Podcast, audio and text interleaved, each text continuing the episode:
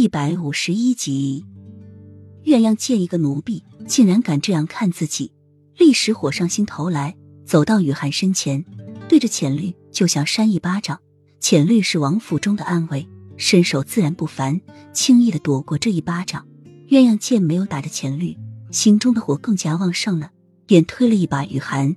谁知雨涵也早已做好了准备，学过的防身术正好派上用场，身形一闪。鸳鸯一个中心不稳，直直的摔下池塘。鸳鸯姐，快来人啊！刘飞落水了。画眉见鸳鸯掉到池塘里，立即大叫。眼看鸳鸯在池塘里扑腾着，眼看就要不行了，而到现在也没有一个人过来。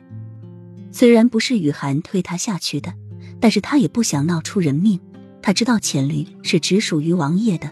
除了按照王爷的话伺候他吃饭、睡觉、传话之外，其他的事情他是无法命令他的。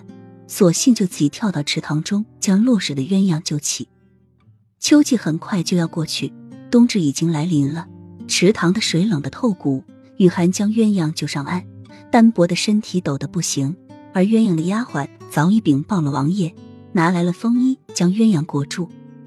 瑞王爷一来，鸳鸯立即扑到王爷的怀里。哇哇大哭！王爷，你可要为臣妾做主啊！臣妾给雨妃行礼，因为说错了一句话，雨妃就将自己推到了河里。臣妾自小就身体虚，不能碰水。王爷，你可要给臣妾做主啊！雨涵在心里冷笑，他可真会编瞎话。他推他的，明明是他自己掉下去的。他为了救他，还跳下去救他，是个人都看得出来。